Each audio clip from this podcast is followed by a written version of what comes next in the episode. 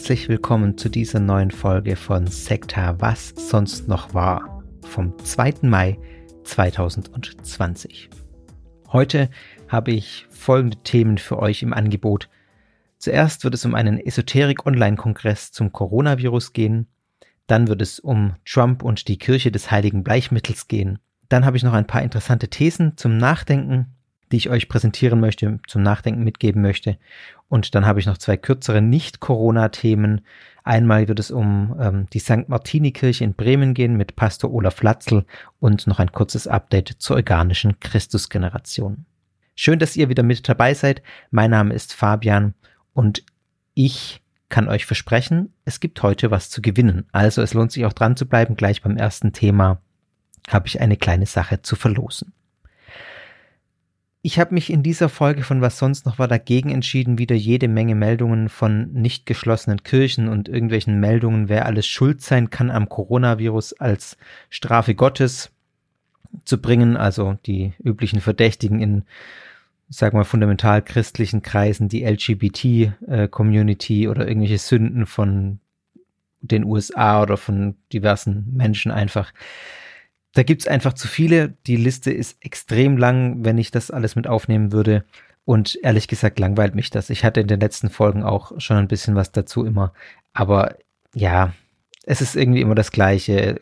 Und deswegen habe ich jetzt einfach mal mich dagegen entschieden, da jetzt diese ganze Riege an Meldungen wieder hier mit aufzunehmen, sondern es wird natürlich trotzdem viel ums Coronavirus gehen, weil einfach fast alle Meldungen damit zu tun haben. Ich möchte euch eine besonders kuriose äh, dieser Meldung nochmal präsentieren, nämlich eine, die so ein bisschen an Kenneth Copeland erinnert, an die, die letzte reguläre Sekta-Folge, das positive Denken, die aber nur entfernt damit zu tun hat, weil auch wichtige Faktoren, die bei Kenneth Copeland eine Rolle spielen, hier wegfallen. Aber es ist doch irgendwie überraschend und es war dann doch so kurios, dass ich es euch irgendwie präsentieren wollte. Es geht um einen Pastor namens Rodney Howard Brown, der ja die River Church in Tampa Bay in Florida leitet. Und Howard Brown ist einer, der nicht nur fundamental christliche Positionen verbreitet, sondern auch Verschwörungsmythen, also solche Dinge wie in Hollywood trinken sie das Blut von Kindern und solche Sachen, steht er dahinter und verbreitet das. Jetzt wurde dieser Typ, dieser Pastor am 30. März verhaftet, nachdem er trotz behördlichem Verbot weiter Gottesdienste veranstaltet hat er wurde dann auch wieder gleich gegen Kaution freigelassen. Das ist gar nicht das Thema dieser Meldung jetzt. Er hat auch schon zu Beginn übrigens der Pandemie gesagt, er würde seine Kirche nicht schließen und wenn jemand niest, dann könne er das in Bruchsekunden neutralisieren mit irgendwelchen 13 speziellen Maschinen, die er besitzen würde. Also, ich sage mal vorsichtig, ein sehr, sehr merkwürdiger Typ. Und ein bis zwei Tage bevor er verhaftet wurde, hat er jetzt in einer Predigt was gesagt, was ich euch gerne vorlesen möchte. Ich glaube auch, dass er wegen dieses Gottesdienstes verhaftet wurde weil er eben ja diesen durchgeführt hat, obwohl es verboten war. Er hat nämlich behauptet, dass Gott die Klopapierrollen von denen, die genug glauben, wundervoll vermehren würden, würde. Und dieses Zitat habe ich übersetzt und lese, euch, lese ich euch mal vor. Ich glaube, dass dies eine Zeit der übernatürlichen Versorgung sein sollte. Eine Zeit, in der sich das, was du in deinen Händen hältst, vervielfacht. Und jeden Tag wird es diese Vervielfachung geben. Du wirst auf dein Klopapier schauen und denken, ich habe bald keines mehr. Und dann wirst du da, wo die eine Rolle war, eine weitere finden. Du weißt nicht, wie das überhaupt funktioniert hat. Was passiert hier? Tun sich die Klopapierrollen jetzt zusammen und bekommen Familien? Und wenn du nochmal nachschaust, ist da noch genug. Du denkst, du hast nicht genug, aber wenn du nachschaust, ist da genug. Das ist übernatürliche Versorgung. Und Gott will in dieser Zeit wirklich, dass du ihm vertraust. Verstehst du das? Dieses Zitat musste ich euch dann doch präsentieren. Ich lasse das hier so unkommentiert stehen. Ihr könnt das ja mal versuchen. Und wem es gelingt, bitte, bitte meldet euch bei mir.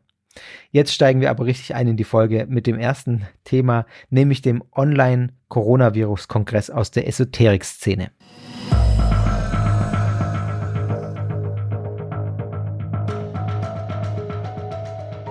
Vom 23. März bis zum 8. April 2020 gab es einen Coronavirus Online-Kongress, der von einigen Esoterikern veranstaltet wurde. Und bevor ich da jetzt was dazu sage, möchte ich euch den Trailer mal vorspielen. Ich habe den Trailer vertont, den gibt es auf YouTube. Ich weiß nicht sicher, wie verfügbar, frei verfügbar die Musik ist. Und außerdem wird der Trailer auch, äh, ist das nur in Schrift, also man sieht immer das, äh, das in Schrift auf dem, in, in dem Video. Und ich habe es mal äh, so gemacht, dass ich das vorgelesen habe, was da in Schriftbild auf dem Bildschirm zu sehen ist und das mit anderer Musik hinterlegt. Also es ist natürlich nicht der Original-Trailer, aber ähm, der Inhalt ist genau das, was da als Trailer für diesen Esoterik-Kongress verbreitet wurde. Das spiele ich euch jetzt mal vor.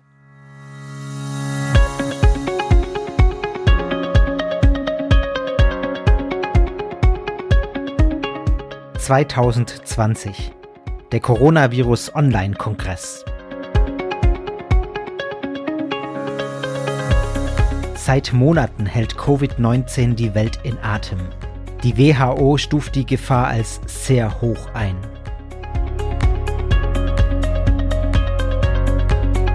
Aber wir begleiten dich durch die Krise. Verschiedene echte Experten helfen dir, dir ein eigenes Bild zu machen.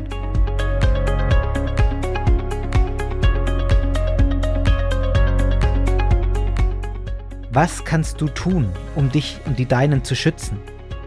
Finde es heraus. Gesundheits-, Wirtschafts- und alternative Experten helfen dir. Wir gehen mit dir durch die Transformation.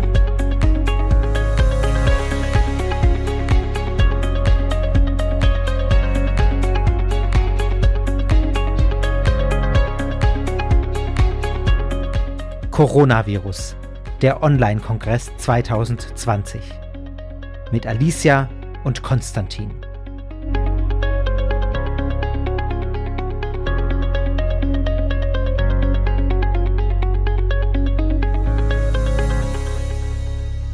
Wie gut, dass Alicia und Konstantin mit dabei sind, dann kann ja nichts mehr schiefgehen. Nein, im Ernst, ich habe äh, ehrlich gesagt keine Ahnung, wer Alicia und Konstantin sind zwei äh, dieser Esoteriker, die da mit dabei sind.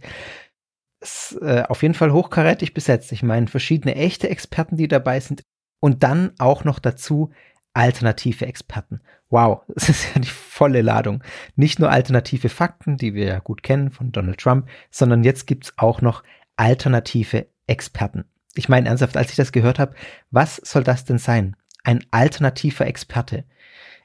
Äh, merkt euch das bitte für künftige Diskussionen bei Themen, bei denen ihr nicht so firm seid. Ich glaube, der folgende Spruch kann jeden überzeugen. Nee, also ich bin nicht dumm. Ich bin ein alternativer Experte. Also meiner Ansicht nach hat das das Zeug zum Running Gag. Also ich muss ehrlich sagen, sorry, äh, was ist das für ein Blödsinn? Wer denkt sich sowas bitte aus? So eine Bezeichnung. Das hat tatsächlich ist auf einem Level mit alternativen Fakten für mich. Und ich bin ja der Überzeugung, nicht jeder darf sich als alternativer Experte bezeichnen. Ich finde das sogar fahrlässig, wenn sich jemand ohne Legitimation als alternativer Experte bezeichnet. Und deshalb habe ich mir gedacht, man muss das irgendwie regeln, nicht, dass da noch Verwirrung entsteht. Und ich will euch die Chance geben, wirklich in die Riege der alternativen Experten aufzusteigen. Das gibt's nur hier und jetzt bei Sekta. Tobias, der im Hintergrund für die Infrastruktur dieses Podcasts mit zuständig ist, der war so nett und hat mir eine Tasse kreiert mit dem Sekta-Logo und dem Titel Alternative Experte und Alternative Expertin, also zwei Tassen sozusagen. Und diese Tassen, die werde ich verlosen. Was müsst ihr dazu tun? Schreibt mir einfach eine Mail an experte@ sekta.fm und schreibt mir einfach in den Betreff, ob ihr eine alternative Expertin seid oder ein alternativer Experte. Also die Geschlechtsform, für die ihr euch bewerbt, sozusagen, für die Tasse, die ihr euch bewerbt. Und die Tassen werden dann separat verlost, einmal die männliche und einmal die weibliche Tasse sozusagen. Einsendeschluss ist der 15. Mai. Also bis zum 15. Mai um 23.59 Uhr äh, könnt ihr mir diese Mail schicken. Und wie in Esoterikkreisen üblich, müsst ihr dafür tatsächlich keinerlei anerkannte Qualifikation haben. Ihr dürft euch einfach so als alternative Experten und alternative Expertinnen bezeichnen, aber nur mit der offiziellen Sektortasse. Nur so werdet ihr wahrhaft alternative Experten. Und weil ich von den Esoterikern gelernt habe, ich bin ja lernfähig, könnt ihr die Tasse ab sofort auch kaufen. Und zwar gibt es jetzt ab sofort einen Sekta Merchandise Shop auf der Webseite. Da könnt ihr äh, euch reinklicken. Wenn ihr auf sekta.fm geht, seht ihr das dann im, äh, im Hauptmenü. Da könnt ihr diese Tasse auch kaufen, wenn ihr jetzt in der Verlosung kein Glück habt. Und ihr könnt auch verschiedene andere Sachen dort erwerben, also zum Beispiel auch ein T-Shirt mit dem Spruch drauf. Leider ist die Tasse an sich relativ teuer. Das tut mir ein bisschen leid, aber das ist, äh, hängt nicht alles äh, dran, dass es bei mir bleibt. Natürlich nicht. Sondern äh, bei Spreadshirt, worauf der Shop basiert, ist es relativ teuer, Tassen bedrucken zu lassen. Ähm, ich will damit natürlich kein Geld verdienen. Nein, ich verdiene damit tatsächlich kein Geld. Ich habe mir das überlegt. Ich will nicht ganz so dreist sein wie die Esoterik-Schwurbler. Deswegen spende ich alle Einnahmen aus dem Sektor Merch Shop zu 100 Prozent an eine Sektenberatungsstelle. Ich weiß noch nicht welche. Das werde ich dann auch offenlegen. Ich habe jetzt gerade Infosektor mal im Auge für die ersten Monate. Man kann ja dann so einen Cut machen und dann auch mal sich noch was anderes überlegen. Ach, wisst ihr was, ich beschließe das jetzt einfach so. Alle Einnahmen, die, falls ihr da irgendwie was kauft, falls nicht, ist es mir auch herzlich egal. Ähm, alle Einnahmen aus dem Sektor Merch Shop im ersten halben Jahr ab heute spende ich zu 100 Prozent an Infosektor. Das ist so eine Schweizer ähm, Sektenberatungsstelle. Die können das Geld sicher gut gebrauchen. Also, äh, den Gewinn nicht das, was ihr umsetzt, sonst werde ich vielleicht arm, sondern der Spreadshirt-Anteil geht natürlich weg. Äh, den muss ich ja auch zahlen, beziehungsweise Tobias muss das zahlen. Genau. Also, das, was übrig bleibt sozusagen, ähm, geht nicht an mich, sondern an Infosektor. Also, werdet wahre alternative Experten, macht bei der Verlosung mit. Und in den Tagen nach dem 15. Mai, also nach der Deadline, werde ich im Instagram Livestream diese Tassen dann verlosen ja, sorry für diese Aktion. Ihr könnt das kindisch finden, dass mich das so amüsiert mit diesen alternativen Experten.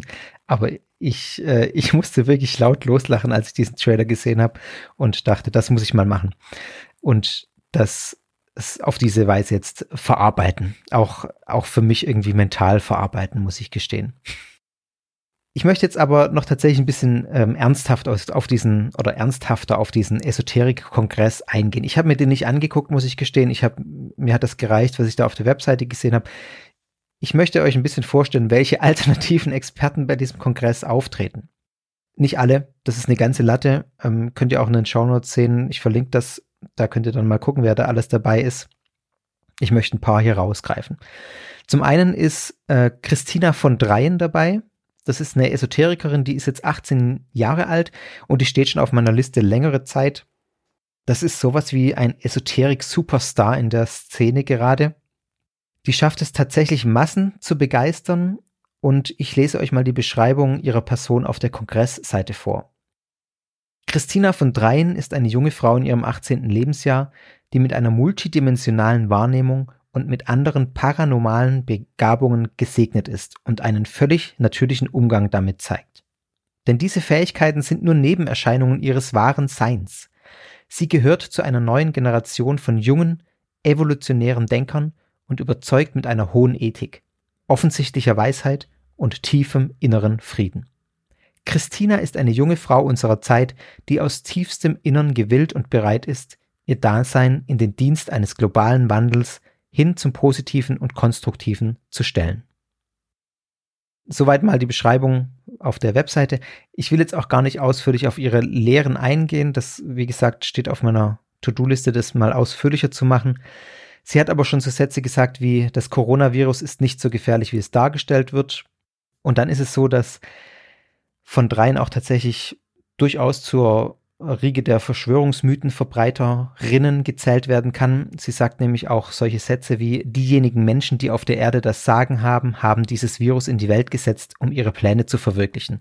Ihr müsst keine Angst vor dem Virus haben. Also, das geht schon in eine sehr eindeutige Richtung. Und der Schweizer Religionsexperte Georg Schmid, der hat äh, Christina von Dreien auch schon häufiger kritisiert. Jetzt in einem Artikel, den ich gelesen habe, hat er Folgendes gesagt. Christina von Dreien hat in der Schweiz einige tausend Anhänger, welche sie als Vermittlerin höchster Wahrheiten sehen und ihren Worten glauben. Viele dieser Christina-Fans sind schon älter. Von Dreien gefährdet diese Menschen mit der Verharmlosung des Coronavirus. Schmidt ist übrigens Leiter von RELinfo, das ist eine evangelische Informationsstelle für Kirchen, Sekten und Religionen in der Schweiz und beobachtet auch unter anderem esoterische Gruppen und sogenannte Sekten. Er sagt dann weiter, Christina von Dreien wird immer mehr zu einer Verschwörungstheoretikerin. Sie geht in ihren Schriften und Reden zunehmend davon aus, dass das Gegenteil davon wahr ist, was staatliche Stellen kommunizieren. Das habe ich gerade schon so ein bisschen äh, vorgelesen, diesen einen Beispielsatz. Genau.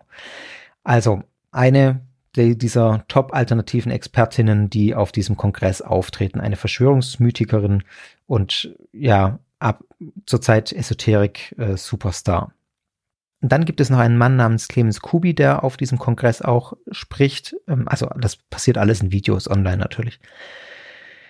Clemens Kubi ist der Bruder der äh, euch vielleicht bekannten erzkonservativen katholischen Publizistin Gabriele Kubi, die vor allem durch Genderkritik, Verhütungskritik ähm, in, immer wieder auch in den Medien ist, die äh, zum Beispiel auch die Betreuung von Kindern unter drei Jahren ablehnt, die ja Homosexualität als keine natürliche Sek ähm, sexuelle Orientierung ansieht und solche Dinge.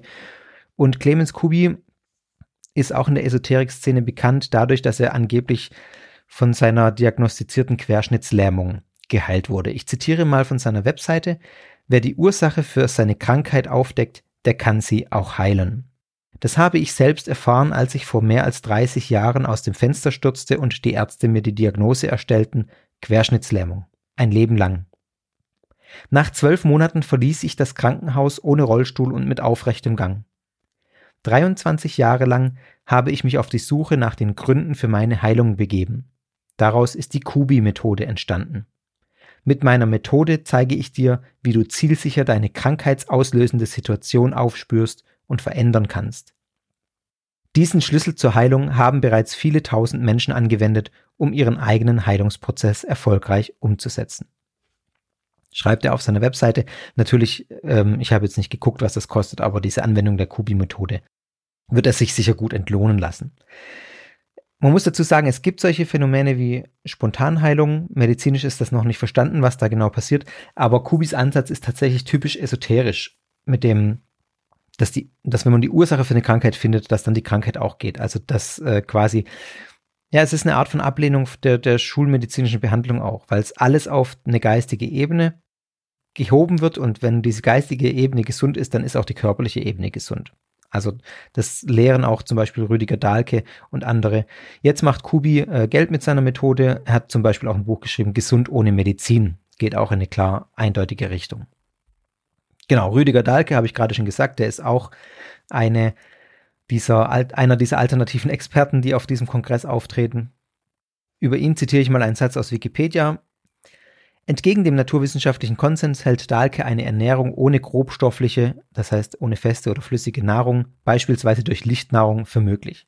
Sie sei mittlerweile zu verbreitet, um von intelligenten Menschen noch länger geleugnet zu werden. Er selbst habe durch den Lichtnahrungsprozess eine andere Energiequelle angezapft.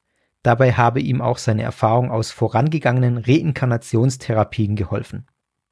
Nach Dahlkes Ansicht haben Unfallopfer ihren Unfall bewusst, äh, unbewusst hervorgerufen. Dahlke sieht sich als Reinkarnationstherapeut. Er betrachtet den Tod zum Beispiel infolge eines Unfalls als äußerste Eskalationsstufe einer Krankheit, bei dem das Bewusstsein wiedergeboren werden soll. Ähm, Reinkarnationstherapeut heißt, er geht davon aus, dass Menschen auch immer wiedergeboren werden und man durch Therapie sozusagen in vorherige Leben zurückschauen kann und das Auswirkungen dann auf das Hier und Jetzt hat. Man auch heilen kann im Hier und Jetzt dadurch, dass man seine vorangegangenen Reinkarnationen aufarbeitet. Besonders kritisch finde ich die Sache mit dem Lichtnahrungsgedöns. Äh, äh, also das, das wird tatsächlich gefährlich für viele Menschen, die da wirklich dran glauben. Es gibt auch Leute, die da schon dran gestorben sind ja, also sehr, sehr kritisch, äh, was, was dieses Geschwurbel angeht. Er wurde auch ähm, meines, glaube ich mal, für, den goldene, für das goldene Brett ausgezeichnet. Goldene Brett vom Kopf, ja, sehe ich gerade genau. 2013 hat das goldene Brett vom Kopf für sein Lebenswerk erhalten, insbesondere für seine Praxis der Homöopathie. Ja, das ist also ein weiterer dieser alternativen Experten. Dann gibt es noch zwei, habe ich noch für euch. Einmal Christoph Heuermann, hier lese ich auch wieder die, das, die, die Beschreibung auf der Webseite vor. Christoph ist dauerreisender Unternehmer, Investor und Autor. Als Meister der Flaggentheorie besteht seine Mission darin, Menschen aus aller Welt durch geschickte Strategien zu mehr Freiheit und Vermögen zu helfen. Christoph spricht mit uns von seiner Einschätzung der wirtschaftlichen Hintergründe der Krise. Er geht davon aus, dass noch bis zum Ende des Jahres der Euro crasht. Er gibt uns Tipps, wie wir uns am besten darauf vorbereiten können und erzählt, welche Ausweichmöglichkeiten es gibt. Christoph spricht mit uns über Steuern und warum es sinnvoll ist, auch noch in einem anderen Land zu leben. Also man merkt hier erstmal Angstmache, äh, geht von Crash des Euros aus, erzählt dann natürlich, wie man sich am besten darauf vorbereiten kann. Wie sinnvoll es ist, in einem anderen Land noch zu leben, wie das funktioniert, erfährt man dann auf seiner Webseite, beziehungsweise nicht auf seiner Webseite, sondern in seinen Beratungssitzungen. Und ich habe das, wie gesagt, nicht gesehen, aber ich gehe davon aus, dass er das nicht ausführlich auf dem Kongress erklärt. Denn seine Webseite ist genau auf diese Frage spezialisiert, wie man auch in anderen Ländern lebt, ohne Steuern zu zahlen zum Beispiel. Auf der Webseite schreibt Heuermann über sich, ich, Christoph Heuermann, geboren 1990, möchte dich ganz herzlich auf meinem Blog willkommen heißen. Als Perpetual Traveler mit bereits 180 Ländern auf dem Buckel bin ich dauerhaft auf der Welt unterwegs, um die besten lokalen Chancen für dich herauszufinden. Diese teile ich mit dir in meinen Beratungssitzungen, Seminaren und weiteren zahlreichen Dienstleistungen. Also, wenn man dann mal so ein bisschen weiter guckt, seine E-Books kosten zwischen 79 und 100 Euro, der Videokurs kostet 180 Euro und eine Beratungssitzung mit Christoph kostet nur 997 Euro und 497 Euro, wenn man sich mit einem seiner Angestellten zufrieden gibt. Ich glaube, da brauche ich auch nicht mehr viel dazu sagen, weil das zeigt ganz schön, also ja, zuerst wird so ein bisschen diese Angst geschürt und dann Lösungsmethoden erzählt, was man machen kann. Der Kongress, muss ich sagen, dieser Coronavirus-Kongress, Online-Kongress war kostenlos. Aber die ganzen Angebote von den Leuten, die da auftreten, sind natürlich nicht kostenlos. Die wollen natürlich damit Geld verdienen. Und jetzt an dem Beispiel Christoph Feuermann sieht man ganz deutlich, äh, wie das passiert. Und als letzter alternativer Experte, den ich hier auf meinem äh, äh, auf meiner Liste habe, ist noch Oliver Janich zu nennen. Das ist ein Journalist, der ich weiß nicht, wo der früher gearbeitet hat, der auf jeden Fall jetzt sehr ins rechtsextreme, verschwörungsmythische Spektrum abgedriftet ist, rechtsextreme Verschwörungsmythen verbreitet, zum Beispiel über QAnon, also diese Sache, die auch Xavier Naidu verbreitet. Genau, und da ganz groß mit dabei ist, also rechtsextreme Verschwörungstheorien, antisemitische Verschwörungsmythen vom Feinsten. Was ist das Problem, abgesehen davon, dass natürlich so ein, eine Verbreitung von Verschwörungsmythen und rechtspopulistischen, rechtsextremistischen Positionen aus meiner Sicht per se ein Problem ist? Ich glaube, da, da sage ich jetzt auch nichts dazu, das, das seht ihr hoffentlich genauso. Ich glaube, dass ähm, das Problem oder ein großes Problem ist, gibt sicher sehr viele Probleme. Ein großes Problem ist, dass Menschen mit angeblich wissenschaftlichen Erkenntnissen geködert werden.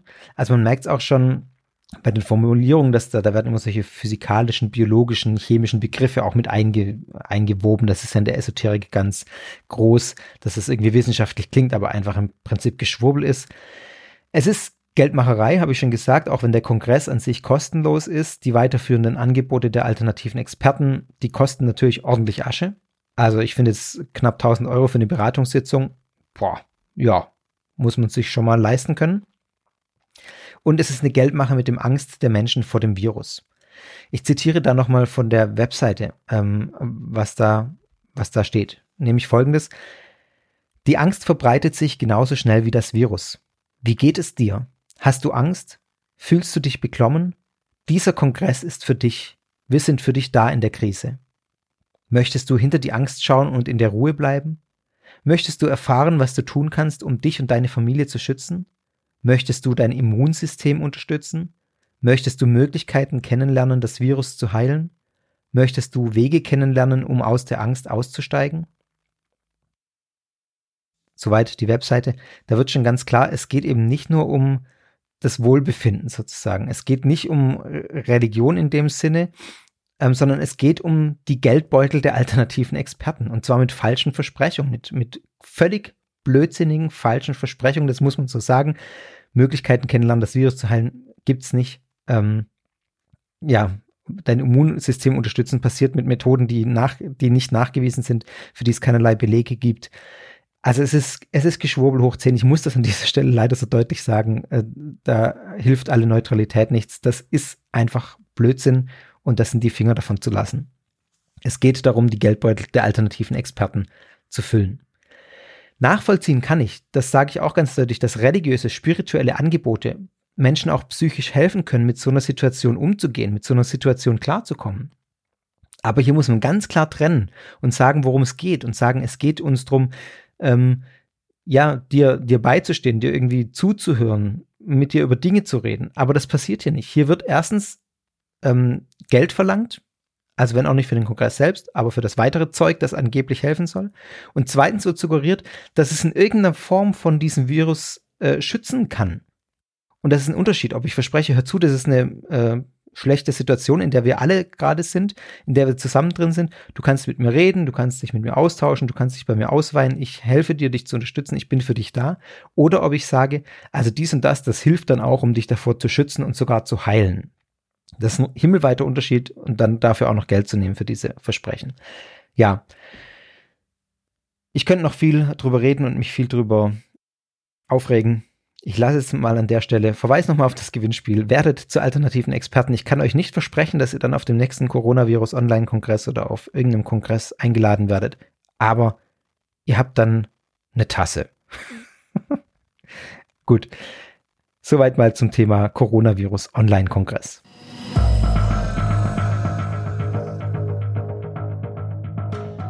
Nur um das nochmal klarzustellen, es geht mir nicht darum, das runterzumachen, was diese Leute glauben, also das esoterische Weltbild äh, zu verunglimpfen sozusagen, sondern es geht mir darum, dass dieses pseudowissenschaftliche Gerede ähm, klar kritisiert werden muss, weil damit Leute abgezockt werden. Das kritisiere ich nicht nur in dem Fall jetzt, sondern das kritisiere ich auch bei Christen wie Copeland, wenn ihr die Folge gehört habt. Ähm, da habe ich es auch gemacht, da war es nicht pseudowissenschaftlich, aber da ging es auch darum, dass Leute abgezockt werden sozusagen. Und bei diesem Esoterik-Kongress ist es eben genauso. Sachlich eingeordnet in Hintergrundinfos, was ist eigentlich genau Esoterik, das will ich in einer extra Folge noch machen, die ist schon in konkreter Arbeit und wird bald kommen. Mm, und da werde ich dann auch erklären, warum ich tatsächlich glaube, dass die Esoterik besonders anfällig ist für solche Abzocker-Schwurbelmodelle, wie wir es bei diesem Esoterik-Kongress sehen. Aber das an anderer Stelle dann mehr. Ich halte das auf jeden Fall für gefährlich und deswegen werde ich auch so deutlich oder wurde ich jetzt gerade so deutlich. Die Überleitung könnte viel besser gar nicht sein, denn wir kommen gleich beim zweiten Thema von Was sonst noch war zu einem weiteren alternativen Experten, zu Donald Trump. er hat aber, glaube ich, noch keine Tasse. Also zumindest nicht von mir. Aber wer weiß, vielleicht steht im Oval Office auch eine alternative Expertentasse von Sektor. Er hat ja so seine Mittel und Wege, an Dinge zu kommen, vielleicht, die es noch gar nicht gibt. Ihr habt es vermutlich äh, alle mitbekommen. Trump, oder die meisten von euch werden es mitbekommen haben, denn es war groß in den Medien. Trump hat auf einer Pressekonferenz den Vorschlag gemacht, dass man doch prüfen solle, ob die Einnahme von Desinfektionsmittel beziehungsweise das Initiieren von Desinfektionsmittel gegen Corona helfen könnte. Das hat er im Zuge einer Konf Pressekonferenz, eines Presse Pressebriefings gesagt, ähm, das im Weißen Haus stattgefunden hat. Und Trump hat da eben diese Überlegung angestellt.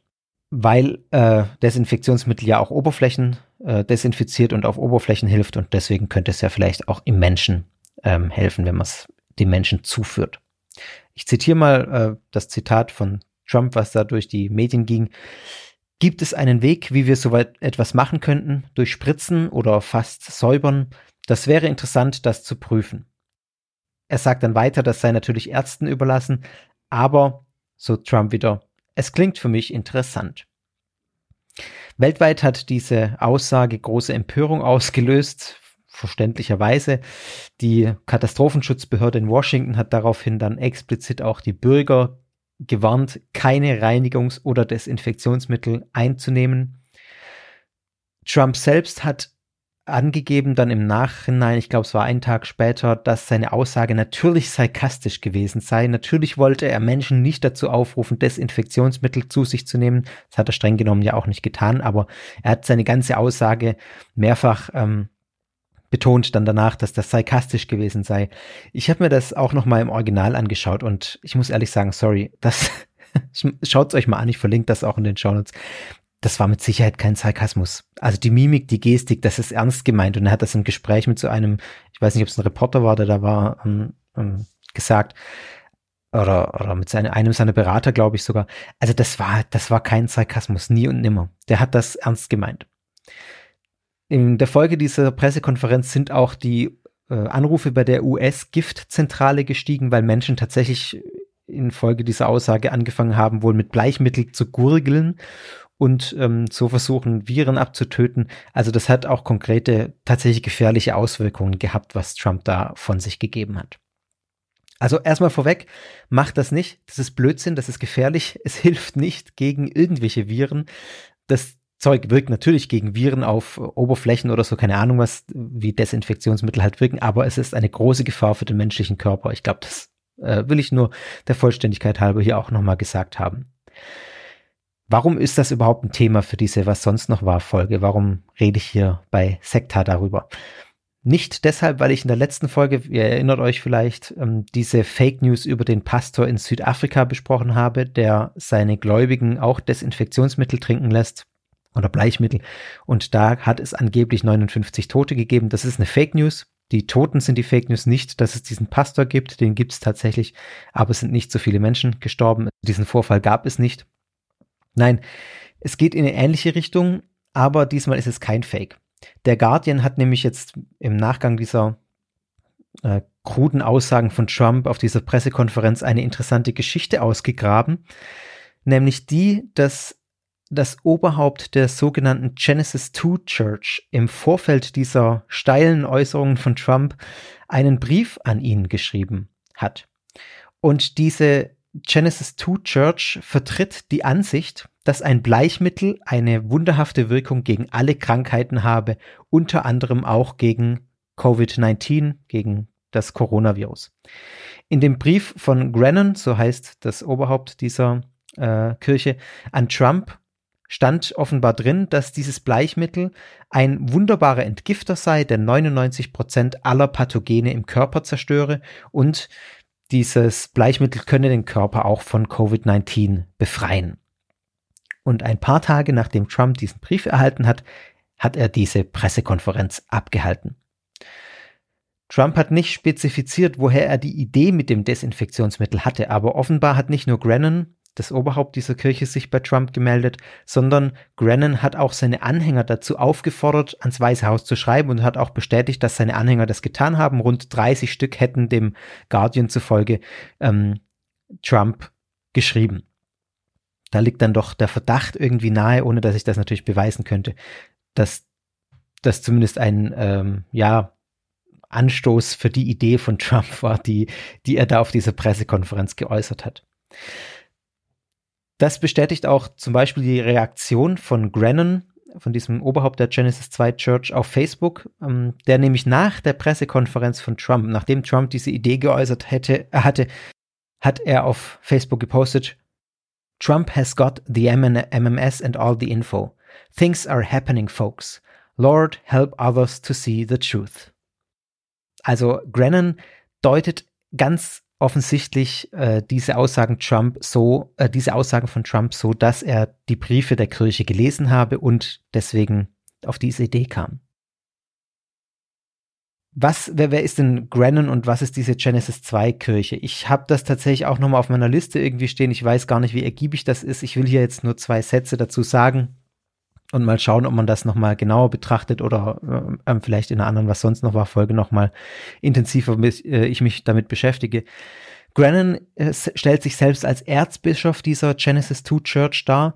Die hat ihren Hauptsitz in Florida und bei dieser Kirche, ich äh, zögere ein bisschen, das Kirche zu nennen, weil es ist eigentlich eine Einrichtung, die selbst behauptet, eine Kirche zu sein, aber auch zum Beispiel einer der größten Produzenten dieses Bleichmittels äh, Chlorodioxid als Heilmittel ist, also nicht des Bleichmittels an sich, sondern ähm, das Bleichmittel Chlorodioxid vermarktet diese Gruppe unter dem Namen MMS.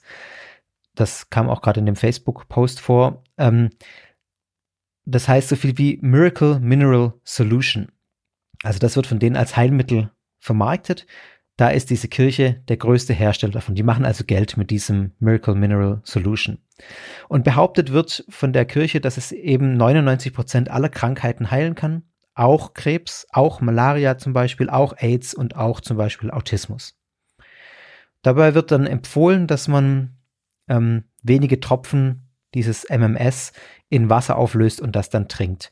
Anders als bei den Geschichten, die man zum Beispiel jetzt in Verbindung mit diesem südafrikanischen Pastor hört, wo dann wirklich schluckweise das Zeug getrunken wird, und sich dann Gläubige auch danach übergeben, ähm, das war vor einigen Jahren der Fall, und auch wirklich schwer krank werden, werden dann nur wenige Tropfen in Wasser aufgelöst und dann wird es getrunken. Mehrfach am Tag oder einmal am Tag oder mehrfach am Tag, das weiß ich nicht ganz genau. Also man kann sich schon vorstellen, das schadet dem Körper langfristig sicher doch äh, schon auch, aber es ist nicht so, dass das akut äh, sichtbar wird, dass der Körper hier jetzt äh, also im Normalfall wahrscheinlich geschädigt wird durch die Einnahme von dem Zeug. Das übrigens, ich habe das mal kurz nachgelesen, früher auch als Lebensmittelbleichmittel verwendet wird. Also es ist äh, wohl gesundheitsschädlich, ist inzwischen auch verboten, aber es ist kein so krasses äh, Ding, dass wenn man da jetzt ein paar Tropfen davon trinkt, dass das wirklich schon den Körper äh, ja zerstört, sage ich mal. Aber dann doch ja, das schädlich genug ist, äh, um eben als gesundheitsschädlich eingestuft zu werden und auch von der ähm, Gesundheitsbehörde in den USA davor gewarnt wird. Das Weiße Haus hat sich jetzt auf diesen Bericht bislang nicht geäußert, dass Trump die Idee von diesem, ähm, von dieser Church, äh, Genesis 2 Church hat. Aber wie gesagt, also ich fand das eine, eine interessante Sache, die der Guardian da ausgegraben hat und tendiere schon dazu, dass äh, auch zu glauben, auch wenn es natürlich Mutmaßungen sind. Aber es leuchtet mir schon ein, dass das äh, so gewesen sein könnte, dass Trump diese Idee daher hat wenn das so ist, dann zeigt das auch, finde ich, wie gefährlich auch tatsächlich kleine Gruppen sein können, wenn sie es richtig anstellen. Also ich meine, so eine, so eine Aufmerksamkeit, äh, für die ist es Publicity, jetzt hat Trump das gesagt und dann gibt es diese Kirche, die, äh, die dieses Mittel da vertreibt, die sich darauf ähm, spezialisiert hat sozusagen, die jetzt eine mega Werbeaktion gekriegt hat durch diese, durch diese Äußerung von Trump und jetzt sicher einen Haufen Geld scheffelt mit dem Zeug. Also für die hat sich's gelohnt. Ich finde, es zeigt auch, wie gefährlich es tatsächlich ist, einen Präsidenten zu haben, der anfällig für solchen Verschwörungsglauben ist, den er ja selber auch verbreitet und propagiert und ganz offenbar auch bei solchen Themen keine zwei Meter im Voraus denkt oder vielleicht dazu gar nicht in der Lage ist und einfach, ähm, ja, äh, einfach Unsinn verzapft, ohne drüber nachzudenken. Am besten getroffen hat es in dem Zusammenhang, finde ich, Trevor Noah von der Daily Show, der eine Folge gemacht hat, auch über diese Pressekonferenz von Trump und der zu dieser Pressekonferenz beziehungsweise zu Trump äh, folgenden Satz gesagt hat, über Trump folgenden Satz gesagt hat, mit dem ich das Thema jetzt auch abschließen möchte, denn das sagt eigentlich alles. Trevor Noah hat gesagt, This is maybe the first time in documented history that we've seen someone not thinking out loud.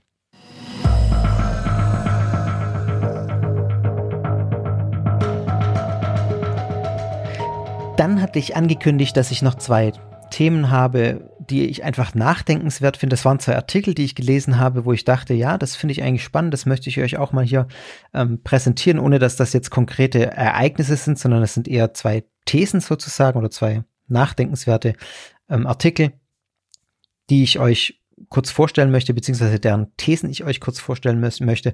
Zum einen der erste Artikel äh, hat, vertritt die These, dass religiöse Gemeinschaften in der Krise, in der Corona-Krise, ihre Anhänger an sich binden. Das ist eine Aussage von dem Schweizer Weltanschauungsexperten Georg Schmid. Den hatten wir gerade auch schon mal im Zusammenhang mit dem Esoteriker-Kongress bei Christina von Dreien. Er sagt folgenden Satz: In Krisenzeiten wendet sich der Mensch dem Bekannten zu. Missionarische Gruppen dürften es derzeit schwer haben, neue Mitglieder zu gewinnen. Also das fand ich ähm, eigentlich ganz interessant, deswegen habe ich jetzt hier einfach mal, äh, stelle ich es einfach mal so in den Raum, dass quasi der, der Gedanke, dass jetzt auch mit Blick auf Sekten oder problematische Gemeinschaften, die versuchen, die Angst der Menschen, vor allem auch die Angst ihrer eigenen Mitglieder zu instrumentalisieren und die dadurch weiter an sich zu binden. Ich finde, das macht Sinn, denn Corona verunsichert. Da ist es für die Menschen gut, wenn sie irgendwie einen sicheren Hafen haben, an dem sie sich festhalten können.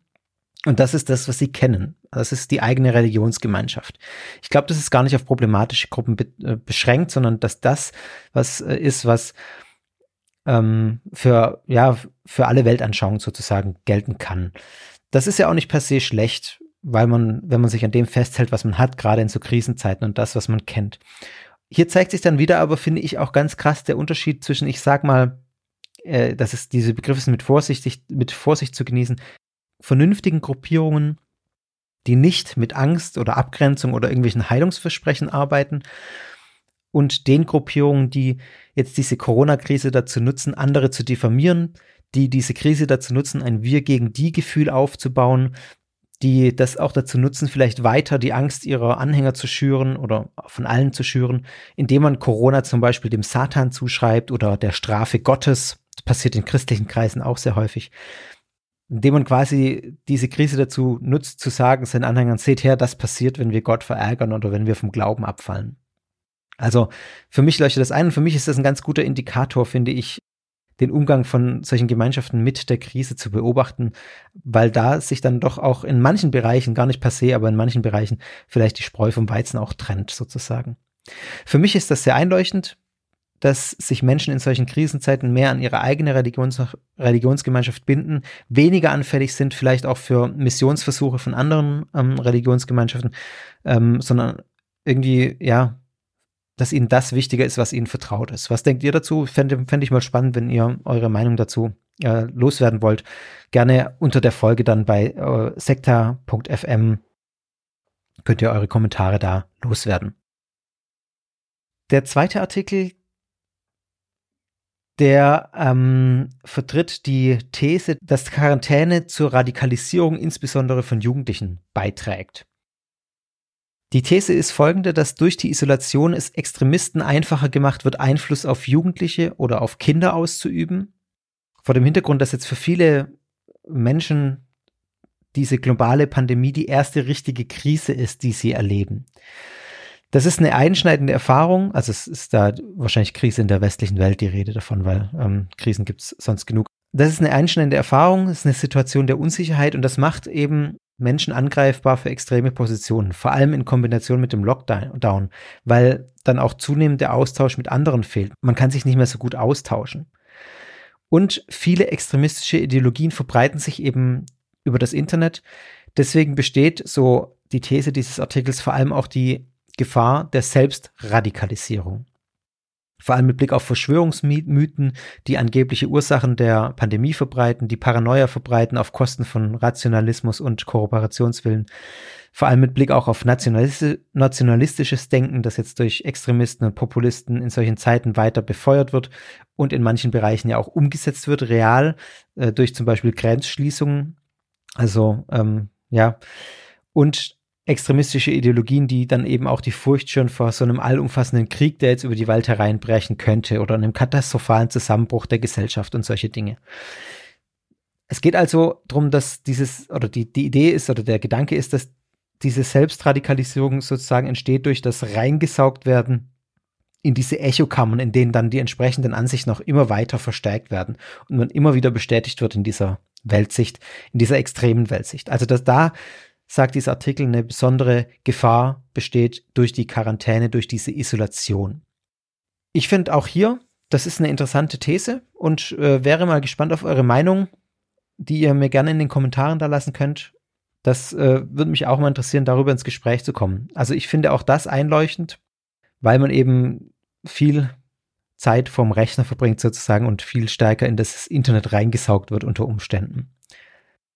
Ja, also auch das äh, lasse ich jetzt mal hier an der Stelle so stehen. Ein Gedanke, den ich euch mitgeben wollte, wenn ihr Lust habt, lasst eure Meinung da, entweder über Twitter oder auch über als Kommentar auf der Webseite. Ähm, können wir gerne ins Gespräch kommen. Ich fände es interessant, da ein bisschen in Austausch zu kommen und auch andere Meinungen zu hören.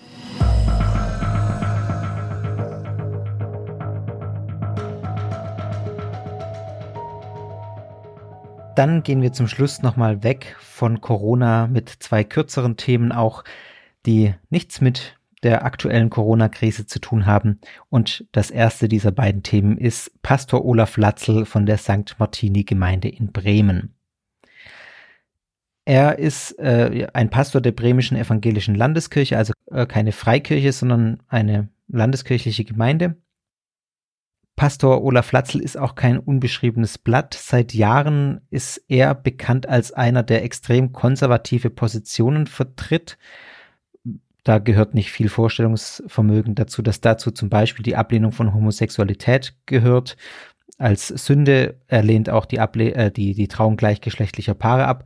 Das ist leider, muss ich sagen, noch recht verbreitet, äh, um mal eine persönliche Meinung da gleich mit reinzubringen Latzel äh, geht aber da noch einige Schritte weiter. Er lehnt zum Beispiel auch die Frauenordinationen ab als unbiblisch, hat sogar im Jahr 2008 mal einer Frau das Auftreten in seiner Kirche in Talar und das Predigen in Talar verweigert, um eine Trauerfeier zu leiten. Also die Frau wollte eine Trauerfeier leiten, durfte das nicht, weil Latzel es verweigert hat.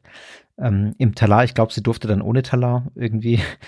Man muss dazu sagen, die letzte Bastion, die noch an der Ablehnung der Frauenordination äh, festgehalten hat, war damals Schaumburg-Lippe da wurde im Jahr 1991 als letzte deutsche Kirche, Landeskirche, ähm, die Frauenordination eingeführt. Also man merkt, auch das ist reichlich spät, braucht man nicht drüber diskutieren, aber äh, auch das ist jetzt schon wieder eine ganze Weile her. Und Latzel lehnt die Frauenordination nach wie vor ab. Am 18. Januar 2015 äh, war Latzel dann auch nochmal groß in den Medien, weil er eine Predigt über einen Abschnitt des biblischen Buches der Richter gehalten hat, in dem Gideon die heidnischen Heiligtümer seiner Heimatstadt zerstört und nach Latzel, äh, wie er damals gesagt hat, haben heutige Christen die Pflicht, diesem Beispiel zu folgen und beispielsweise Talismane, Amulette und Buddha-Statuen aus ihren Wohnungen zu entfernen. Äh, Latzel hat dann noch weiter gesagt, dass er Gideons Beispiel auf die deutliche Abgrenzung des Christentums zum Islam auch weiterdeutet und versteht. Ich lese jetzt mal einen längeren Abschnitt seiner Predigt vor, wo er, ähm, was er gesagt hat, wörtlich damals. Die Angst vor der Welt, die darf uns nicht dazu bringen, dass wir die Furcht des Herrn lassen. Das ist wichtiger. Und da muss man eben auch Schnitte machen, wie hier Gideon. Schnitte, das sage ich ganz bewusst. Der Name Gideon heißt Hacker. Hacker, ja?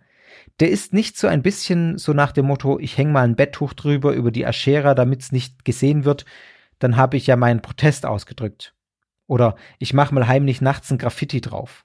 Gott sagt umhauen, verbrennen, hacken, Schnitte ziehen. Ja, das ist viel verlangt. Ja, da hat man Angst. Und da denken Sie jetzt vielleicht an die Situationen, wo Sie gefordert sind. Aber das fordere nicht ich. Das fordert unser Herr und Gott. Wir sollen dort die Schnitte ziehen. Auch in einem Vaterland, wo die Bundeskanzlerin erklärt, so mit einem Strich diese falschen Dinge zu wiederholen, die Bundespräsident Wolf, äh, Wolf gesagt hatte. Nicht, der Islam gehört zu Deutschland. Der Islam gehört nicht zu Deutschland. Die Muslime, die hier leben, ja, absolut. Aber der Islam hat nichts zu tun mit einem Gott, mit dem Gott, von dem es in der Präambel unseres Grundgesetzes heißt, im Bewusstsein seiner Verantwortung vor Gott und den Menschen. Also das war was, was er damals gesagt hat, was dann damals schon als hetzerisch äh, kritisiert wurde gegenüber dem Islam, weil er da dann doch sehr klare Worte gefunden hat. Jetzt äh, der neuere Anlass ist im Oktober 2019 passiert. Da hat auf einem Eheseminar seiner Gemeinde Latzel gesagt äh, folgenden Satz: Überall laufen diese Verbrecher rum vom Christopher Street Day, feiern ihre Partys. Laut Bibel sagt Latzel sei gelebte Homosexualität genauso wie Ehebruch ein todeswürdiges Verbrechen, auch wenn man deshalb niemanden umbringen müsse. Und weiter hat er noch gesprochen von einer teuflischen Homo-Lobby und von Gender-Dreck. Äh, und dann hat er noch irgendwie gesagt, dass man früher als unverheiratete Paar, als unverheiratetes Paar keine Wohnung hätte mieten können und heute können wir schon froh sein, wenn ein Mieter nicht mit seinem Schaf oder einem anderen Mann ankomme. In dem Video, das inzwischen auf YouTube gelöscht ist, in dem Vortrag, den er da gehalten hat, hat der äh, 52-jährige Latzel dann an unterschiedlichen Stellen auch noch die Homo-Lobby und den ganzen Gender-Dreck als teuflisch bezeichnet. Genau, habe ich gerade schon gesagt. Äh, dass auch gelebte Homosexualität vor Gott ein Gräuel sei und todeswürdig sei und die Anerkennung von Transsexualität auch die gesamte Zivilisation und Kultur zerstöre. Schuld an diesen Entwicklungen sei die zunehmende Gottlosigkeit der Gesellschaft. Und Latzel hat auch kritisiert, dass Kinder an Schulen von queeren Themen durchlöchert werden würden. Es gab dann eine Strafanzeige auch gegen Latzel äh, und die Staatsanwaltschaft hat Ermittlungen wegen des Verdachts der Volksverhetzung eingeleitet gegen den Pastor. Und auch die Leitung der bremischen Landeskirche hat sich inzwischen geäußert und hat Latzels Äußerungen auf das Schärfste verurteilt und gesagt, dadurch würden Menschen herabgesetzt, beleidigt und in, ihrer, und in ihrer Würde verletzt.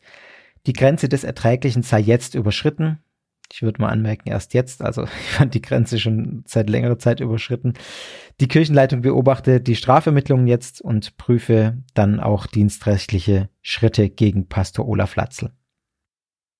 Auch Latzel hat zu den Vorwürfen eine Erklärung abgegeben. Darin hat er behauptet, mit dem Wort Verbrecher nur die militanten Aggressoren gemeint zu haben, die ihn und seine Gemeinde immer wieder attackieren und diffamieren.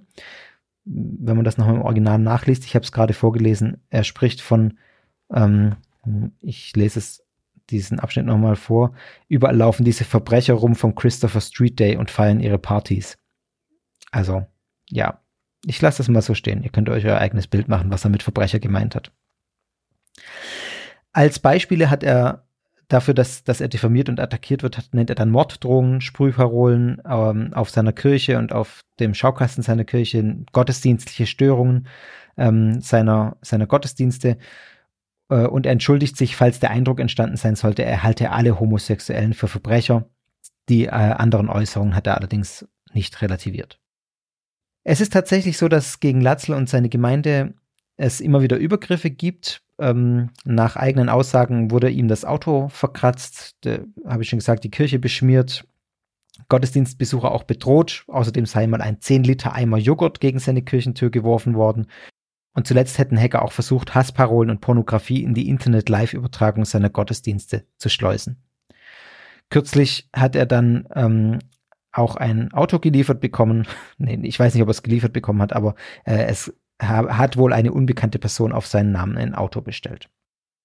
Genau, soweit mal ähm, die reine Nachricht und die, ja, was, was es mit Olaf Latzl auf sich hat. Jetzt, der nächste Schritt ist jetzt einfach, dass die Kirche diese dienstrechtlichen Schritte prüft und der natürlich der, der Staatsschutz äh, äh, ermittelt und sich das genauer anguckt, da darf man dann gespannt sein, was bei rauskommt, um ähm, da meine persönliche Meinung noch anzuhängen, äh, was ich da persönlich davon denke. Also erstmal, um das nochmal klar zu sagen, ich habe das bei der TOS, Tübinger Offensiven Stadtmission, schon mal betont. Da gab es ja auch solche Attacken, Brandanschlag auf die TOS von ein paar Monaten. Das hatte ich in der Was sonst noch war Folge behandelt. Solche Aktionen finde ich bescheuert. Das gilt für die TOS, das gilt auch hier für Olaf Latzel. Warum kann ich auch an dieser Stelle nochmal betonen? Es ist einfach Blödsinn. Ähm, abgesehen davon, dass ich die Sachbeschädigung und Gewalt grundsätzlich für falsch halte und glaube, dass die Gegner Latzels sich da in bestimmten Dingen mit ihm dann auf eine Stufe begeben, ähm, bringt es ja überhaupt nichts. Es bringt überhaupt nichts, gar nichts. Im Gegenteil, ähm, die Leute, die Latzel da so attackieren, erreichen genau das Gegenteil. Die Übergriffe sind inzwischen ein Aufregerthema in den Lokalnachrichten und auch auf evangelikalen Portalen, in denen sich Latzel als Opfer, Opfer stilisiert und vor Christenverfolgung in Deutschland warnt. Und dann auch solche Sachen sagt, wie dass es zur Nachfolge Jesu Christi gehört, verfolgt zu werden und dass er eben für die richtige Botschaft einstehe und deshalb natürlich verfolgt und attackiert wird. Das hat er zum Beispiel äh, so ähnlich äh, dem evangelikalen Nachrichtenmagazin Idea gegenüber gesagt. Ihm nutzt das Ganze also. Also diese bescheuerten Attacken gegen ihn nutzen ihm, weil er mehr Aufmerksamkeit bekommt, weil er sich als Opfer stilisieren kann. Also deswegen, ich halte das für einen Blödsinn, so gegen Latzel vorzugehen. Genauso klar ist meine Position aber auch gegenüber Latzel. Inhaltlich finde ich das, was er sagt, furchtbar. Ich halte ihn für einen christlichen Extremisten und ja, ich muss sagen, in bestimmten Bereichen würde ich tatsächlich auch das Wort Hasspre Hassprediger für ihn äh, benutzen. Gerade seine Ausführungen mit Blick auf Homosexualität, auf Islam, ähm, das, was er sagt, schürt Hass und schürt Ablehnung und deswegen finde ich, also würde ich ihn als Hassprediger auch bezeichnen und finde das furchtbar, was er sagt. Es gibt viele Probleme bei dem, was er sagt und viele Gründe, aus denen er das sagt. Hauptproblem ist, so wie ich das jetzt zumindest mal in der kurzen Form hier ähm, meiner Einschätzung nach darlegen kann, ist das Problem eines fundamentalistischen Bibelverständnisses. Ich habe schon oft darüber gesprochen in Sektorfolgen, warum ich das für problematisch halte. Bei Latzel sieht man es ganz, ganz deutlich. Ich bin auch evangelischer Theologe wie Latzel und da könnten die Unterschiede größer nicht sein. Was die Unterschiede, ja, wie man einfach sieht, wie man mit der Bibel umgeht. Wir haben die gleiche Bibel, aber wir haben ein fundamental anderes Bibelverständnis. Latzel sieht die Bibel nicht in ihrem historischen Kontext äh, und Umfeld. Er ähm, hat ein fundamentalistisches Bibelverständnis, das ich in keiner Weise teile und aus dem sich dann diese Dinge ergeben, die er sagt, die dann konsequent sind in der Sache, wie er die Bibel auslegt. Ich finde, das führt zu Menschenverachtung. Das führt zu Diskriminierung. Das ist unmenschlich, was er tut, äh, wie er die Bibel versteht. Da wird die Bibel zu einem hochproblematischen Buch. Da wird der christliche Glaube zu einem hochproblematischen Glaube, wenn man die Bibel so versteht, wenn man dieses Bibelverständnis hat. Das sage ich ganz deutlich an dieser Stelle. Deswegen trete ich dafür ein, das nicht so zu sehen. Da ist dann auch dieses äh, theologische, was er sagt, Sünde lehnen wir ab, die Sünder nehmen wir an. Das ist Gerede, das ist Geschwurbel, weil das in der Praxis nicht passiert. Das ist in der Praxis nicht umsetzbar. So wie er das sagt und äh, führt in der Praxis einfach zu Diskriminierung. Das Problem liegt nämlich tiefer. Das Problem liegt darin, dass man eins zu eins überträgt, was in der Bibel steht und dann sagt, da steht's, also ist es Sünde. Und gerade in in der Frage nach, was ist denn Sünde und was ist nicht Sünde? Ähm, was ist, wie verstehe ich überhaupt Sünde? Äh, da könnte man jetzt auch lange drüber reden. Ich verweise nochmal auf die evangelische Folge, die ich mit Christina aufgenommen habe. Da reden wir auch ein bisschen drüber. Da wird es dann auch deutlich, was ich da meine. Man muss den Kontext der gesamten Bibel betrachten. Man muss die großen Linien der gesamten Bibel betrachten und nicht einzelne Stellen irgendwie rausreißen aus ihrer historischen Situation, aus ihrer Intention, in der sie geschrieben sind, aus dem Hintergrund, aus dem sie geschrieben sind. Dann kann man auch christlich vertreten, dass Homosexualität keine Sünde ist. Das vertrete ich nämlich, dass jeder seine Sexualität leben äh, dürfen muss, sozusagen, sondern es geht eher darum, ja, äh, verletze ich damit andere sozusagen. Also ähm, auch eine heterosexuelle Beziehung kann Sünde sein, sozusagen, wenn sie verletzend ist. Ja, aber das führt jetzt an der Stelle zu weit. Ich verweise, wie gesagt, auf die evangelische Folge. Hört euch das an. Also äh, fundamental anderes Bibelverständnis, das ich als evangelischer Theologe habe gegenüber dem, was Latzel da von sich gibt, was ich zutiefst verurteile und ablehne. Also ich halte es auch für richtig, wenn die bremische Landeskirche hier ähm, Konsequenzen zieht. Ich finde das, was Latzel sagt und von sich gibt und vor allem den Ton, in dem er es tut, habe ich jetzt ausführlich gesagt, verachtenswert und hoffe, er spürt auch Konsequenzen dafür. Auch wenn ihn das natürlich dann wiederum in seiner Opferrolle bestärkt, das ist mir schon klar. Und er mit großer Sicherheit keine Probleme haben würde, in irgendeiner Freikirche unterzukommen. Er hat ja auch viele Unterstützer.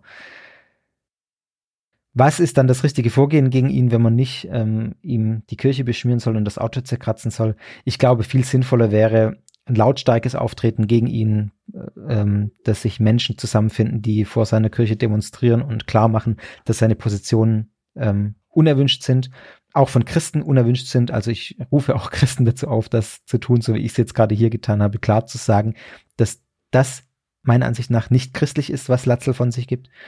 Und ähm, das ist halt aufwendiger, als anonym ein Auto zu zerkratzen oder die Kirche zu beschmieren. Deswegen wird es vermutlich auch nicht gemacht. Oder deswegen wählen manche auch den anderen Weg, sage ich mal so rum. Gut, jetzt habe ich hier aber genug gesagt. Äh, Falls ihr euch wundert, warum ich bei diesem Was sonst noch war Format so deutlich werde, im Gegensatz zu den normalen Sekta-Folgen, ich weiß ja nicht, ob ihr zum ersten Mal reinhört, das ist das Wesen von was sonst noch war. Das ist ein bisschen das persönlichere Format. Ich habe hier auch nur Stichworte notiert und sag frei Schnauze, was ich über die Dinge auch denke. Ähm, genau, deswegen gehört das da dazu. Müsst ihr euch anhören oder auch nicht, wenn ihr keinen Bock drauf habt. Kommen wir zum nächsten Thema.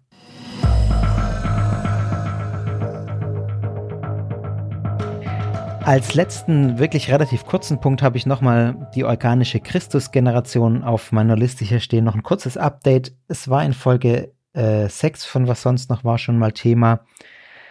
Da habe ich auch ein paar Details zu der, zu dieser Schweizer Sekte OCG, organische Christus-Generation gesagt, unter der Führung von Ivo Sasek, der, äh, der Verschwörungsmythen verbreitet und damals ging es darum, dass die OCG eine Freundes- und Feindesliste mit Namen und Daten von öffentlichen Personen, also Journalisten, Politiker, Beamte, Aktivisten führt und ähm, ja, eben da Daten sammelt und erfasst. Jetzt gibt es dazu einen neuen Bericht vom Bayerischen Rundfunk, vom Politmagazin Kontrovers, das äh, Details veröffentlicht hat, beziehungsweise da ja einfach äh, an diese Liste gekommen ist wohl und jetzt ähm, da ein bisschen mehr drüber weiß.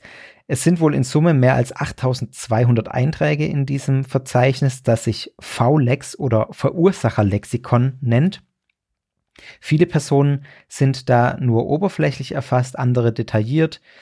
Und ähm, zu den betroffenen Politikern, von denen besonders sensible Daten gespeichert wurden, gehören zum Beispiel Annegret, Kamp, äh, Annegret, Kramp-Karrenbauer, so Sebastian Kurz und äh, zahlreiche bayerische Abgeordnete. Es hat jetzt auch im, in diesem äh, äh, Beitrag von Kontrovers einen Extremismusforscher gewarnt, dass die Aussagen und das Anlegen von diesen Listen an rechtsextreme Muster erinnern. Also das sagt Andreas Zick, der ist Professor für Soziologie und Extremismusforscher an der Universität Bielefeld. Der sagt, auch wenn sich Ivo Sasek immer wieder von Gewalt distanziert, sind solche Listen in diesem Ausmaß nur aus anderen Formen des Extremismus, nämlich von dschihadistischen Gruppen bekannt wie dem IS oder aus Zeiten des Nationalsozialismus. Also ganz klare Richtung, in die das hier äh, tendiert, was den Extremismus angeht. Ein besonders auffälliges Merkmal dieser Liste ist, das habe ich in der letzten Folge, glaube ich, auch schon gesagt, äh, als ich das, das letzte Mal thematisiert habe, dass sie eben neben den Kategorien wie Name und Anschrift auch Religion, sexuelle Orientierung und die Nationalität enthält und dann eben eine Bewertung, wie nahe die Menschen oder wie, wie positiv oder negativ gestimmt diese äh, Menschen der OCG gegenüber sind.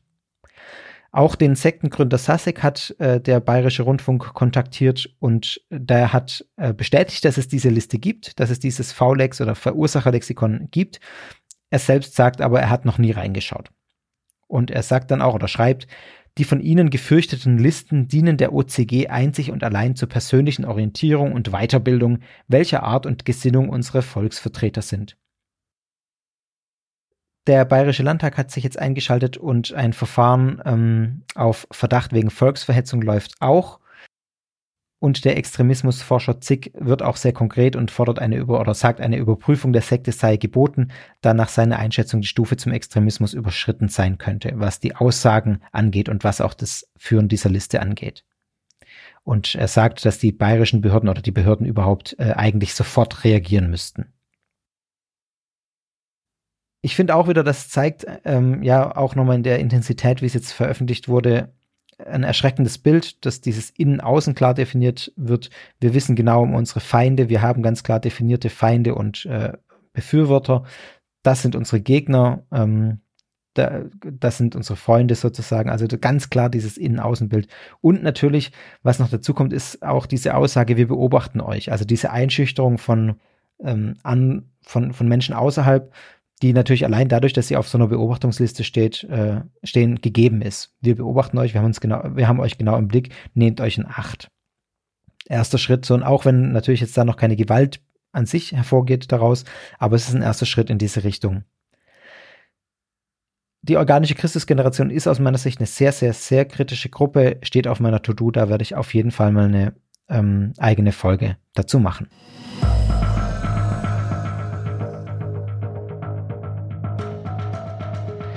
Ja, und damit ist auch diese Was sonst noch war Folge hier zu Ende. Ich erinnere euch nochmal an die Verlosung. Werdet alternative Experten und Expertinnen. Schreibt mir einfach eine Mail an experte.sekta.fm mit dem Betreff alternative Expertin oder alternativer Experte, damit ich weiß, für welche Tasse ihr euch bewerbt. Wenn ihr, wenn es euch egal ist, schreibt beide ähm, beide Titel rein, dann genau, werde ich das entsprechend berücksichtigen. Dann seid ihr ja zweimal in einem in den Töpfen. Ist egal. Also ihr könnt euch auch auf, äh, die, die beiden Tassen werden einzeln verlost, ihr könnt euch auch auf beide Tassen bewerben. Allerdings werdet ihr nicht beide gewinnen. Wenn ihr beim zweiten Mal zufällig gezogen werden solltet ähm, und die erste Tasse schon gewonnen habt, kriegt die jemand anders. Also, aber ihr könnt euch für beide natürlich auch bewerben. Äh, wichtig noch ist mir dabei zu sagen, die E-Mails, die ihr mir schreibt, die landen in einem extra Ordner, die werde ich alle wieder löschen, nachdem die Verlosung vorbei ist. Die werden nur zum Zweck dieser Verlosung gespeichert. Ihr braucht mir bitte noch keinerlei persönliche Daten reinzuschreiben, kein, ähm, äh, keine Adresse, nichts, nur eure E-Mail-Adresse, unter der ich euch kontaktieren kann, wenn ihr gewonnen habt. Und dann könnt ihr mir eure Adressdaten schicken. Ähm, genau, also vorher brauche ich da gar nichts, erst wenn ihr gewonnen habt. Und nach Abschluss der Aktion werde ich alle Daten löschen, die ihr mir da habt zukommen lassen.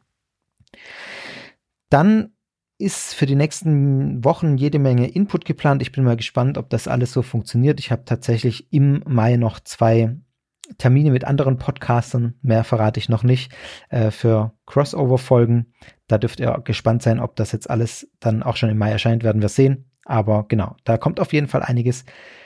Dann habe ich letzte Woche bei Instagram eine Frage- und Antwort-Session veranstaltet. Das war eine ganz, ganz nette Runde, hat mir viel Spaß gemacht.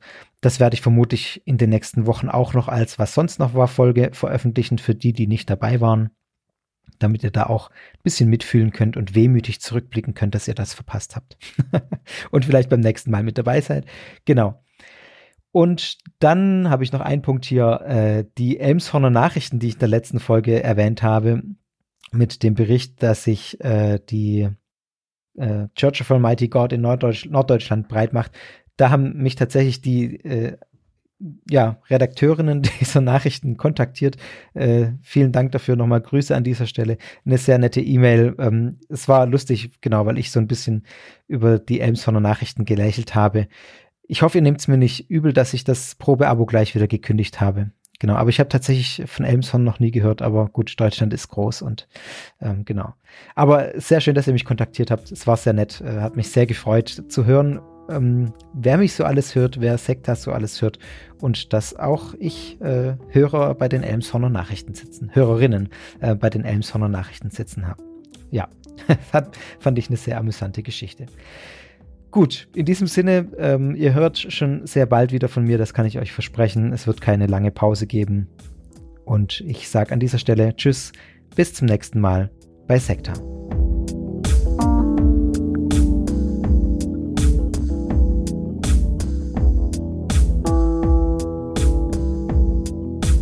Sekta ist Teil des Ruach Jetzt Netzwerks.